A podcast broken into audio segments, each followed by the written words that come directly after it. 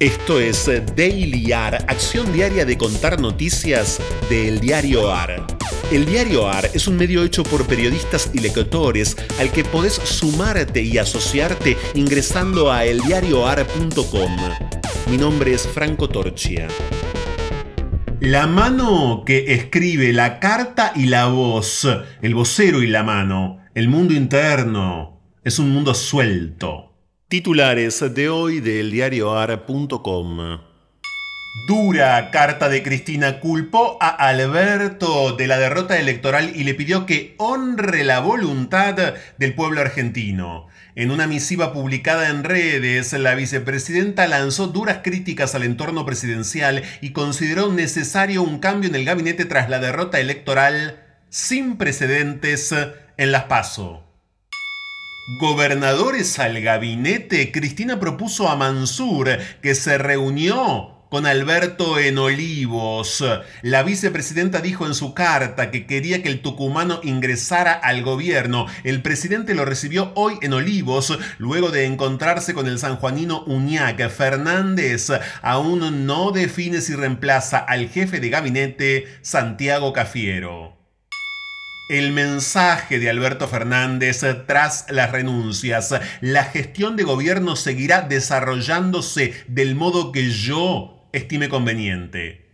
El primer mandatario utilizó las redes sociales para manifestarse sobre la situación que atraviesa su gobierno. Vergüenza. En un audio filtrado, la diputada del Frente de Todos, Fernanda Vallejos, trató al presidente de hipócrita, mequetrefe, enfermo y ocupa. La legisladora bonaerense con mandato hasta el 9 de diciembre dijo en una conversación privada dada a conocer ayer que Alberto Fernández está atrincherado en la Casa Rosada y lo acusa de no escuchar nada y de querer conservar su núcleo de inútiles. También les apuntó a Santiago Cafiero y Martín Guzmán. Después se disculpó.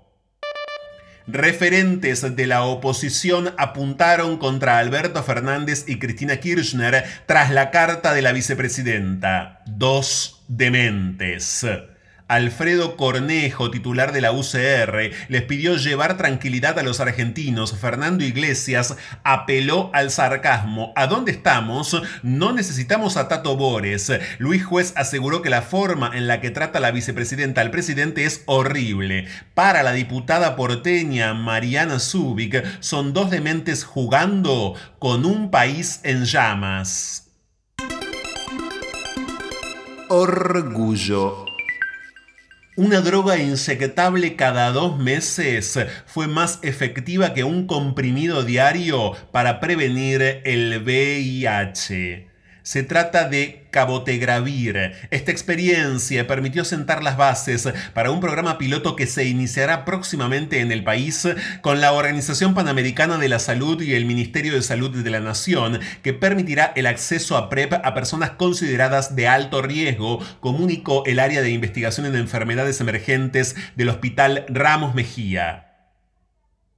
Consideradas de alto riesgo consideradas de alto riesgo.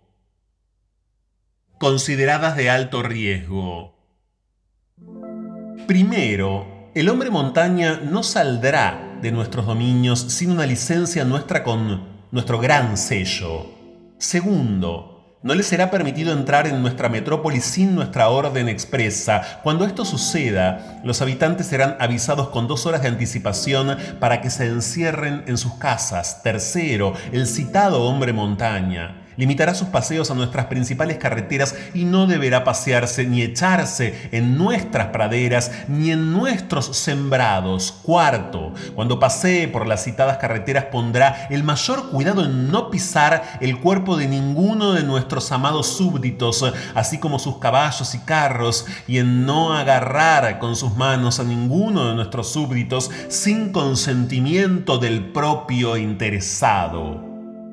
Fragmento de la novela Los viajes de Gulliver del escritor irlandés Jonathan Swift.